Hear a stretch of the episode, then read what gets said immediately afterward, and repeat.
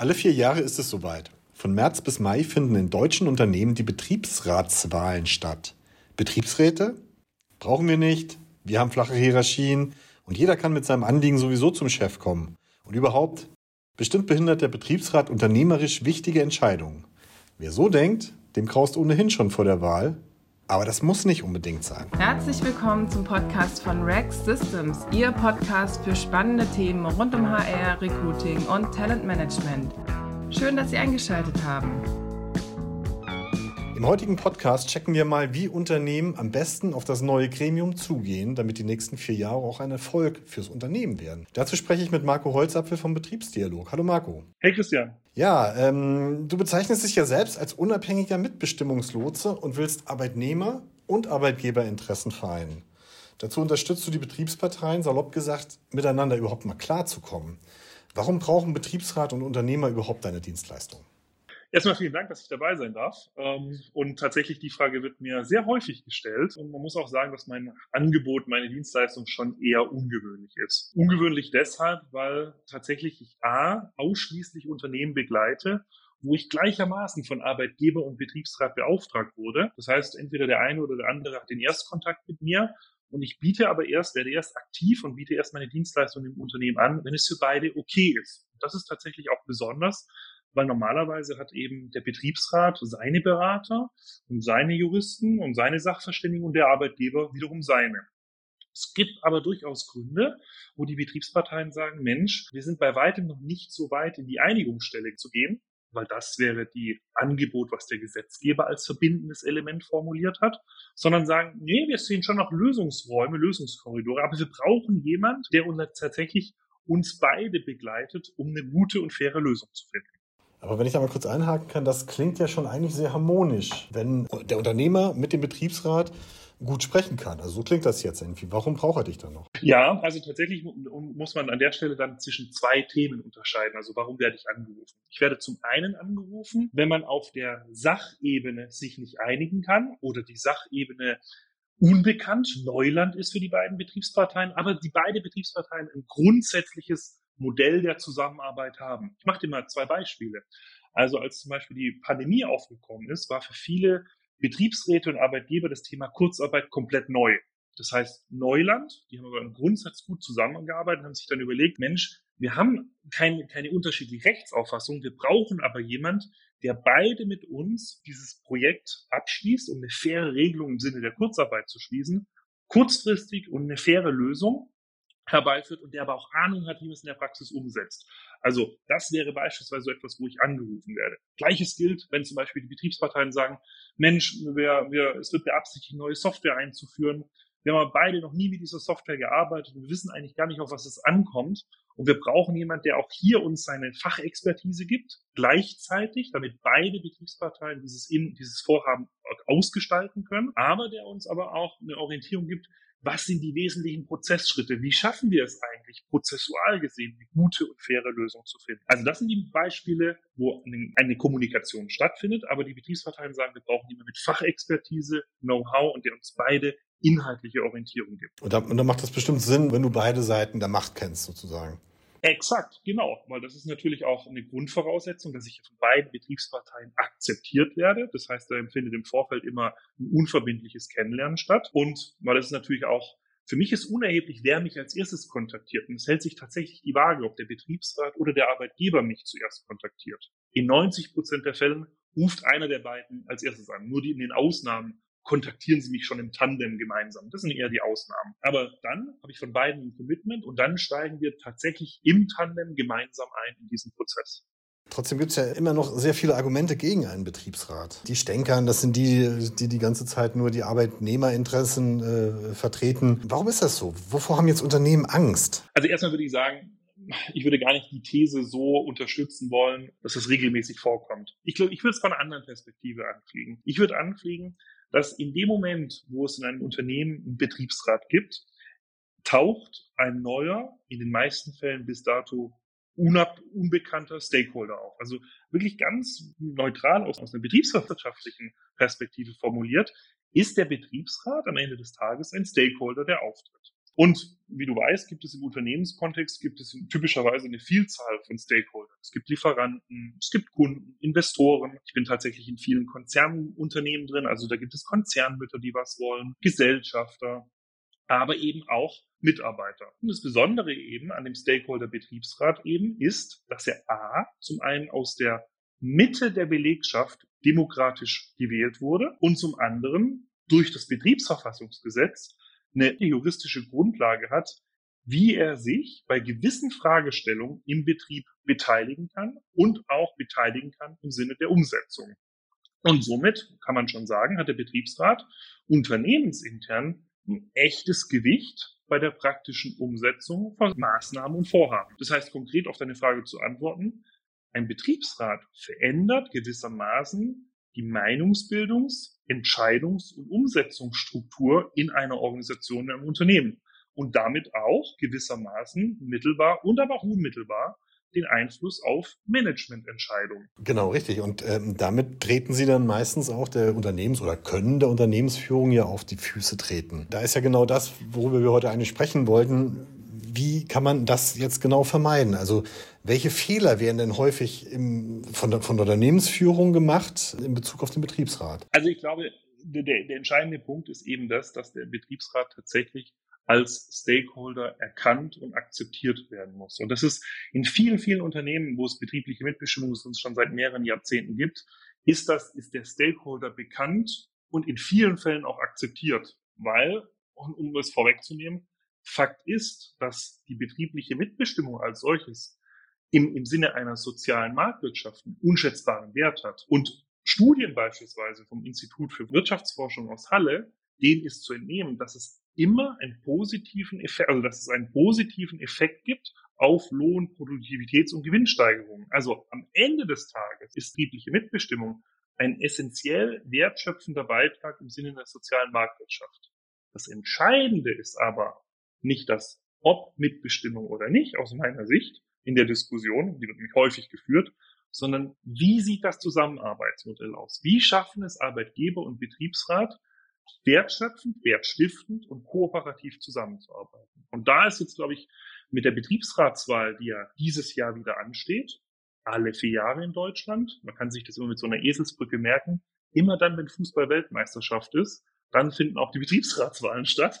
Also auch für die Nicht-Fußballfans, man kriegt es ja medial mit. Und dieses Jahr ist Betriebsratswahl. Und das ist für mich ein entscheidendes Momentum, die Betriebsratswahlen zu nutzen, für Arbeitgeber und Betriebsrat die Betriebsratsarbeit, die ja für beide gleichermaßen stattfindet, zu professionalisieren. Ja, und professionalisiert man die jetzt? Wie gehen die beiden am besten aufeinander zu? Ja. Du sagst ja, alle vier Jahre gibt es eine neue Mannschaft im Fußball im Prinzip, die um die Weltmeisterschaft äh, kämpft. Ja. Und äh, alle vier Jahre gibt es halt eventuell auch einen neuen Betriebsrat. Das heißt, äh, ich als Unternehmer bekomme alle vier Jahre jemand Neues vorgesetzt, mit dem ich klarkommen muss. Ja, also ob es immer wirklich neue Personen sind, ist abhängig natürlich, wer sich im Unternehmen zur Wahl aufstellt, welches Ergebnis die demokratische Wahl zum Ergebnis führt hat, also was das Wahlergebnis ist.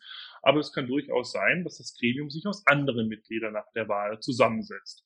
Wie groß der Anteil ist, hängt eben daran an, wie ich da eben skizziert habe. Ich glaube, das Entscheidende wichtig ist, und das ist das, was mir in ganz vielen Unternehmen auffällt, ist, dass die Betriebsratsarbeit häufig, wenn man so reinhört, sehr stark juristisch geprägt ist und weniger stark leider geprägt ist aus der Frage, wie wollen wir eigentlich zusammenarbeiten? Also was ist eigentlich eine gute Betriebsratsarbeit und wenn können, wann können Arbeitgeber und Betriebsrat denn gut zusammenarbeiten? Und das andere ist, und das muss man tatsächlich sagen, dass die Betriebsratsarbeit in vielen Unternehmen heute, ja, ich nenne es oft wie so ein Incident Management behandelt wird. Und das ist tatsächlich aus der Perspektive von beiden formuliert. Arbeitgeber und Betriebsräte haben häufig das Gefühl, dass unendlich viele Fragestellungen da sind, die es zu regeln gilt.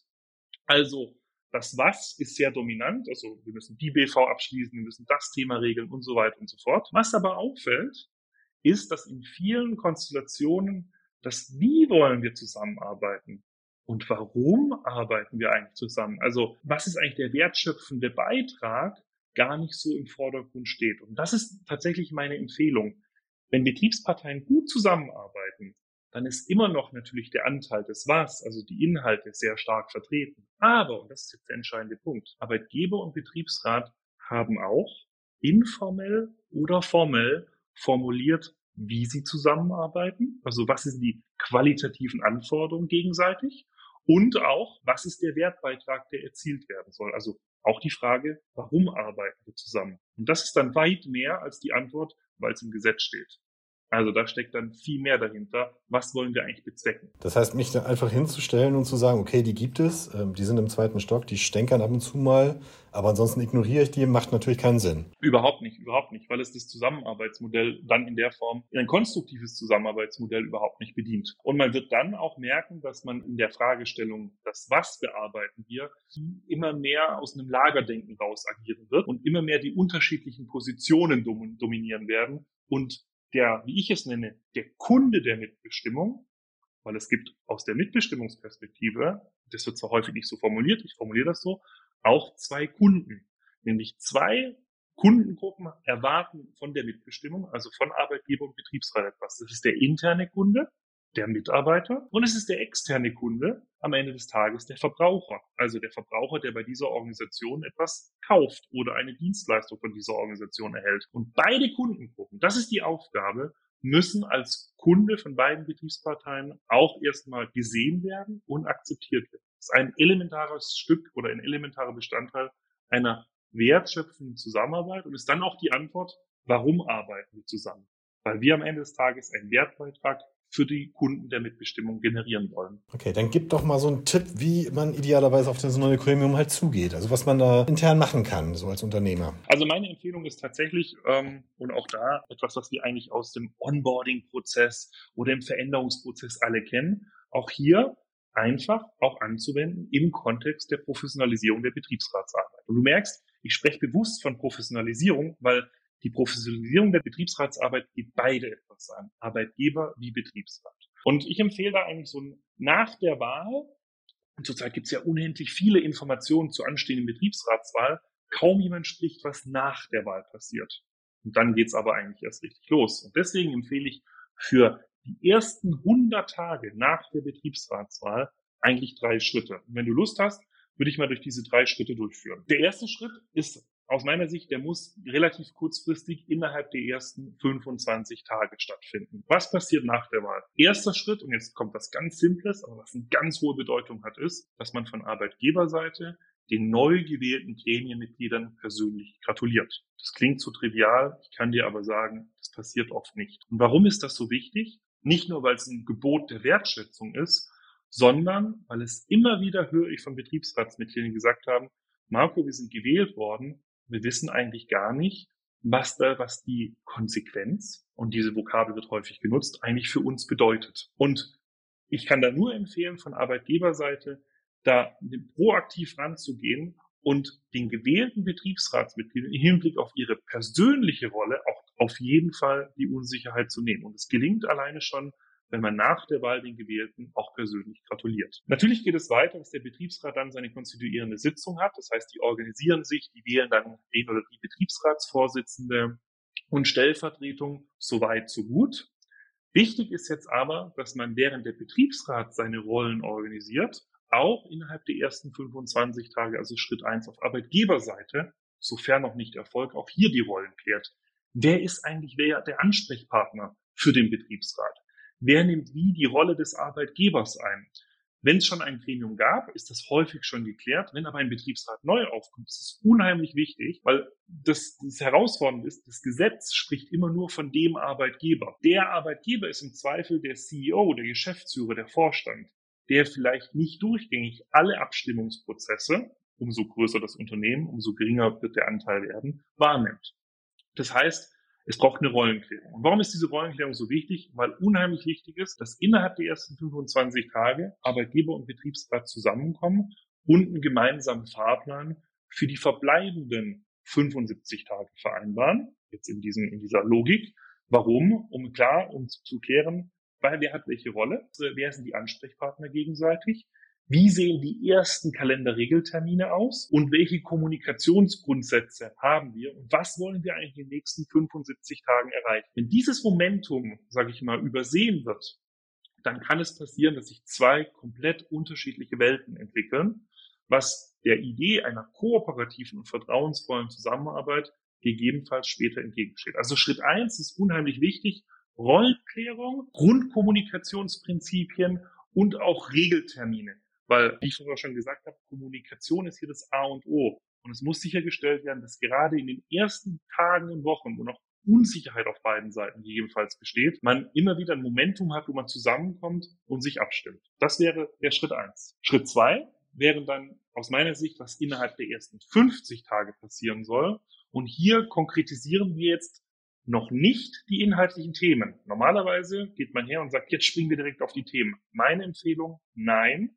Meine Empfehlung wäre, in den ersten 50 Tage Vorbereitung der, die generellen Anforderungen an die Zusammenarbeit. Also wie, in welcher Konstellation und welchen Modus möchten die Betriebsparteien denn eigentlich jetzt wirklich zusammenarbeiten? Hier empfiehlt es sich, dass man jeweils getrennt, also Arbeitgeber und der Betriebsrat für sich, in einen internen Meinungsbildungsprozess und auch einen Diskurs reingeht, um zu überlegen, was ist uns eigentlich wichtig im Hinblick auf eine kooperativen Zusammenarbeit? Wann glauben wir, kann Betriebsratsarbeit denn gut funktionieren?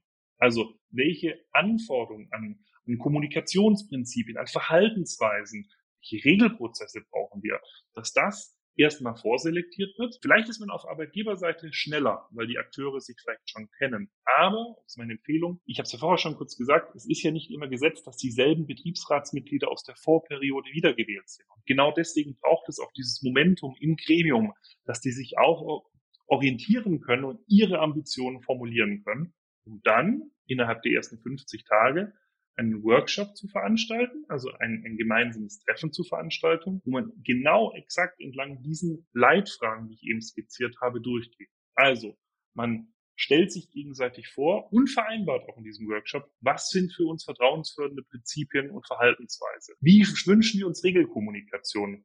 Nehmen wir den Hörer in die Hand, schreiben wir uns E-Mails, treffen wir uns. Wie sieht Kommunikationserwartung aus? Welche Regelprozesse gibt es? Wer hat eigentlich welche Verantwortung? Und weißt du auch mit schon ganz trivialen Themen, wie eine Anhörung, wenn ein neuer Mitarbeiter eingestellt wird. Also man nennt das Paragraph 99 Anhörung. Das wirklich das grundlegende Betriebssystem, nenne ich es mal, dass das etabliert wird, gegenseitig sich die Anforderungen vorgestellt wird, gegenseitig vereinbart wird und im Endeffekt dann auch gegenseitig akzeptiert wird. Das klingt allerdings jetzt alles so ein bisschen, als wenn es das vorher noch nicht gegeben hätte. Ne? Also normalerweise ist es ja so, dass es schon einen Betriebsrat gab und dann ist ja meistens diese Kommunikationswege oder diese Regelprozesse, die sind ja schon etabliert im Unternehmen. Sie sind etabliert in einer Form. Es ist die Frage, ob sie A akzeptiert sind. Das würde ich in Frage stellen. Und B, ob das neue Gremium denn das auch so akzeptiert und die Erwartungshaltung dahingehend ist. Also meine Empfehlung ganz klar, dieses Momentum, was ich gerade beschrieben habe, empfehle ich immer, wenn sich die Protagonisten ändern. Das kann sein, wenn der Betriebsrat neu gewählt wird. Das kann aber auch sein, wenn ein neuer Geschäftsführer kommt. Ich mache eine ganz platte Metapher. Stell dir vor, du gehst zu deinem ersten Date, freust dich wunderbar auf dieses erste Date und dann wirst du am ersten Date sagen, du pass auf, wir brauchen nicht lange sprechen, wie wir zusammen leben wollen. Ich war schon mal verheiratet, ich weiß, wie es geht. Das wäre eine falsche Botschaft. Und meine Empfehlung ist, weißt du, es menschelt doch immer. Und wir sind Gott sei Dank alle Menschen haben verschiedene Prioritäten, verschiedene Dinge, die uns wichtig sind. Und vielleicht geht so ein Workshop nur ein, zwei Stunden, weil alle sagen, Mensch, eigentlich passt es so. Wunderbar dann würde ich diesen Workshop auch direkt als einen Retro-Termin nutzen, also zu überlegen, was macht denn unsere gute Zusammenarbeit aus? Dann geht so ein Workshop nur zwei Stunden. Gerade wenn aber viele neue Akteure dabei sind oder tatsächlich ein neues Gremium sich etabliert, dann kann der schon einen Tag gehen. Okay, so, und wie geht's weiter? 75 Tage noch? Genau, also 50 Tage haben wir jetzt und, und dann kommt Stufe 3 tatsächlich die letzten 100 Tage oder was passiert die letzten 50 Tage, bis wir die 100 Tage voll haben. Da geht es jetzt um die Inhalte. Auch hier macht es wieder Sinn, dass Arbeitgeber und Betriebsrat sich vorsondieren. Auch hier einen Diskurs führen, welchen Wertbeitrag, an welchen Themen wollen wir zusammenarbeiten. Was erwarten die Kunden der Mitbestimmung von uns? Und da ist mir ganz wichtig die Empfehlung immer, man spricht häufig von Arbeitgeber oder Betriebsratsthemen. Ich glaube, dass dieser Modus, es gibt Arbeitgeber und es gibt Betriebsratsthemen, überholt es gewissermaßen, weil es gibt Kundenthemen. Der Kunde erwartet etwas von der betrieblichen Mitbestimmung. Selbstverständlich gibt es unterschiedliche Perspektiven von Arbeitgeber und Betriebsräten drauf, aber es gibt nicht das eine Arbeitgeber und das andere Betriebsratsthema. In dieser Haltung, in diesem Modus empfehle ich dann, den Meinungsbildungsprozess individuell zu starten und dann in einen zweiten Themeninhalte-Workshop zu starten, wo man letztendlich darstellt, was sind die Themen, die auf der Agenda stehen für die nächsten Monate? Was hat welche Kundenrelevanz? was hat welche Anforderungen, Ressourcenbedarf und, und jetzt kommt das Entscheidende, wie wollen Arbeitgeber und Betriebsrat prozessual hier zusammenarbeiten? Also sozusagen eine Art Projektmanagement aufsetzen für die fachlichen Themen, die alle heute schon avisiert wurden und die alle heute schon im Raum stehen, weil darauf hingehend kann auch der Betriebsrat beispielsweise sich organisieren mit seinen Fachausschüssen. Häufig ist es so, dass die Betriebsräte sich generell einmal organisieren und dann man versucht, es irgendwie da passend zu machen mit den Arbeitgeberprojekten. Deswegen ist es aus meiner Sicht so sinnvoll, dass, dass man nicht von Arbeitgeberprojekten und Betriebsratsprojekten spricht, sondern es gibt Kundenthemen und darauf müssen wir beide Betriebsparteien schauen, wie können sie das am besten sich organisieren, um diesen konkreten Fragestellungen gerecht zu werden. Mehr so raus aus dem Lager denken und nicht, dass es so eskaliert wie, ähm, ich glaube, bei VW gerade, dieses Denken ihr und wir, sondern hin zu so einem gemeinsamen Fokus fürs Unternehmen. Am Ende des Tages wollte der Gesetzgeber das auch. Er wollte unterschiedliche, unterschiedliche Perspektiven, also eine natürliche Spannung zusammenbringen, die aber am Ende des Tages eine Wertschöpfung generiert. Eine Wertschöpfung für die Kunden der Mitbestimmung. Das ist das, was der Gesetzgeber wollte. Und mit Lagerdenken ist ein Weg, der dahin führen kann, ich glaube, dass es wertschöpfendere Wege gibt und die hatte ich oder versucht zu beschreiben. Die sind bei mir auch angekommen und es war sehr, sehr interessant, mit dir zu sprechen darüber. Herzlichen Dank. Ich danke dir. Lieber Marco. Und ähm, ja, dann sind wir gespannt auf die Betriebsratswahl 2022, genauso wie auf die Fußball-Weltmeisterschaft. Auf jeden Fall. Und bei beidem heißt es sich zu engagieren und mitzumachen, weil ich glaube, das ist das Entscheidende, mitzumachen als Fan oder im Kontext der betrieblichen Mitbestimmung auch hier mitzumachen, weil das ist etwas, was, was immer mehr, ich gerne als abschließendes Wort, immer mehr Arbeitgeber auch erkennen, dass es sinnvoll ist, die betriebliche Mitbestimmung auch positiv dafür Werbung zu machen und Leute aufzurufen, die auch Lust haben, da mitzumachen, weil Demokratie lebt nur vom Mitmachen. Das ist ganz entscheidend. Das war ein sehr schönes äh, Schlusswort. Vielen Dank, Marco. Und ja, alles Gute für dich. Danke, wünsche ich dir auch. Das war der Rex Systems Podcast, Ihr Podcast zu aktuellen Themen rund um HR, Recruiting und Talentmanagement. Wir freuen uns, dass Sie mit dabei waren und wünschen Ihnen noch einen schönen Tag, Abend, Nacht und bis bald.